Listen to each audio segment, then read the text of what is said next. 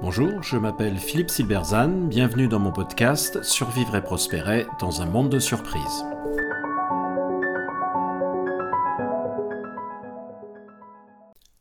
L'entreprise, dernier refuge dans une société déboussolée. L'entreprise, c'est l'institution que nous adorons détester, surtout en France. Pourtant, dans une société déboussolée, en plein bouleversement, c'est la seule institution qui fonctionne encore à peu près bien. Pour nombre de nos concitoyens, elle est un refuge dont ils attendent beaucoup, peut-être trop, ce qui n'est pas sans poser problème.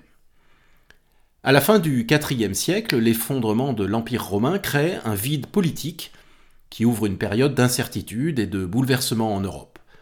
Le continent sombre dans l'anarchie. L'Église catholique est la seule institution solide qui subsiste. C'est vers elle que se tournent ceux qui veulent un peu d'ordre. Elle va remplir le vide et prendra dès lors un rôle déterminant bien au-delà du seul domaine religieux, devenant pour plusieurs siècles l'acteur économique, politique et social dominant de la société. À mains égards, nous vivons une situation similaire. D'une part, nous vivons une période de bouleversement profond où plus rien ne semble avoir de sens. Les anciennes explications ne fonctionnent plus. De façon parfois brutale, ce qui était vrai devient faux, ou inversement. L'impensable d'hier devient banal aujourd'hui. L'inédit devient notre quotidien. Les modèles anciens sont remis en question. De nouveaux modèles émergent, mais nous ne les partageons pas tous. Cette absence de partage fragilise le collectif. Parce que nous sommes certainement plus sensibles à une remise en question de modèles historiques qu'à l'émergence de nouveaux modèles, nous en tirons sans doute un profond pessimisme quant à l'avenir qui se ressent dans toutes les enquêtes d'opinion. D'autre part, l'État, qui en France a historiquement joué un rôle central dans la constitution de l'identité nationale, se montre de plus en plus défaillant dans ses missions principales. Police, justice, éducation nationale, transport, SNCF et RATP, santé, etc. Pour prendre un exemple entre mille, le nombre de Français qui pensent pouvoir compter sur l'État pour être protégés en cas de problème de santé est en nette réduction. On compte plutôt sur ses proches. La défiance envers les institutions publiques et envers le monde politique, sauf peut-être celui de l'échelon local, dont on attend pourtant beaucoup, est désormais la marque de la société française, traduisant une relation d'amour-haine malsaine. Les émeutes récentes, avec leur destruction considérable, qui viennent après celle des Gilets jaunes et les manifestations contre les retraites, elles aussi très violentes, peu empêchées et peu punies, ont durement mis à mal la crédibilité d'un État protecteur. Dans ce contexte, les entreprises sont dans une bonne santé insolente. Elles sont les dernières institutions qui fonctionnent. Ce n'est certes pas l'image que nous en avons nécessairement. On nous les décrit comme victimes de la grande démission, affligées de bullshit jobs et dénuées de sens en raison de leur obsession du profit quand elles ne sont pas accusées de détruire la planète. Comme toutes les institutions, elle n'échappe pas à l'ambiance délétère générale qui veut qu'aucune ne soit épargnée. Mais ces critiques sont largement le fait des élites cléricales, car quand on regarde la réalité loin des médias, une autre réalité se fait jour. Pour beaucoup de nos concitoyens, les entreprises sont en effet un refuge. 70% des Français affirment en avoir une bonne image. C'est ce que montre le baromètre réalisé en novembre 2022 pour Elab, pour l'institution de l'entreprise est dévoilée par les échos. La plupart des gens que je rencontre sont plutôt contents et fiers de travailler dans leur entreprise, même si, bien sûr, ils peuvent être euh, par ailleurs critiques sur tel ou tel aspect. Pour eux, l'entreprise est un lieu de cohérence dans un monde qui n'en a plus beaucoup, un lieu qui fonctionne dans un monde qui semble ne plus fonctionner, un lieu ancré dans la réalité quand le spectacle politique en semble totalement déconnecté un lieu finalement relativement paisible, même s'il n'est pas bien sûr une promenade de santé, dans un monde de violence verbale, voire physique. Un lieu enfin qui a un sens, où l'on peut voir les conséquences de ce que l'on fait, avec des règles établies et relativement claires, dans un monde qui, encore une fois, semble ne plus en avoir. Alors, non pas que la grande démission, les bullshit jobs, le burn-out et les désengagements n'existent pas, bien sûr, mais il semble largement confiné à quelques grandes entreprises.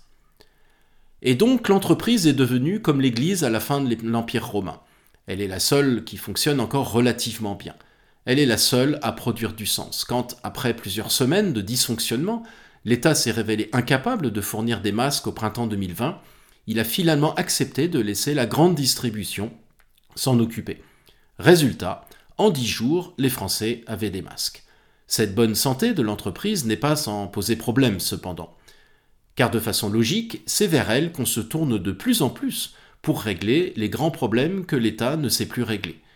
Le sondage, évoqué plus haut, qui montrait la bonne image que les Français ont de l'entreprise, révélait par ailleurs que pour une majorité d'entre eux, celle-ci est attendue sur les grands sujets du moment le bien-être au travail, le pouvoir d'achat, la protection de l'environnement. On lui demande d'avoir une responsabilité sociale plus grande. D'où un paradoxe. D'une part, l'entreprise est diabolisée par certaines élites, bien qu'elle soit aimée par la population en général, et d'autre part, on lui en demande toujours plus, en raison de la défaillance des autres institutions, notamment publiques. Or, confier toujours plus de tâches à l'entreprise dispense de réformer ses institutions. Du coup, celles-ci continuent à se détériorer, ce qui accentue encore le besoin de recourir aux entreprises. Cette situation n'est pas saine pour deux raisons. La première est que les entreprises sont ainsi amenées à agir sur des terrains qui ne sont pas les leurs. Non seulement elles y sont largement incompétentes, mais surtout elles se dispersent. Or, comme le rappelait Peter Drucker, la société a besoin d'organisations performantes. Il ajoutait que la clé de la performance d'une organisation est la concentration sur une tâche spécifique. Par, exemple, produire des voitures, soigner des malades ou assurer un logement. Sans cette performance, l'organisation ne peut assumer aucune autre responsabilité.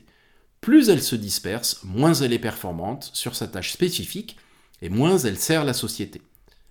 La seconde raison pour laquelle un appel croissant aux entreprises pour compenser les défaillances de l'État n'est pas sain, et que cela entraîne une privatisation croissante de l'espace public qui est incompatible avec un régime démocratique.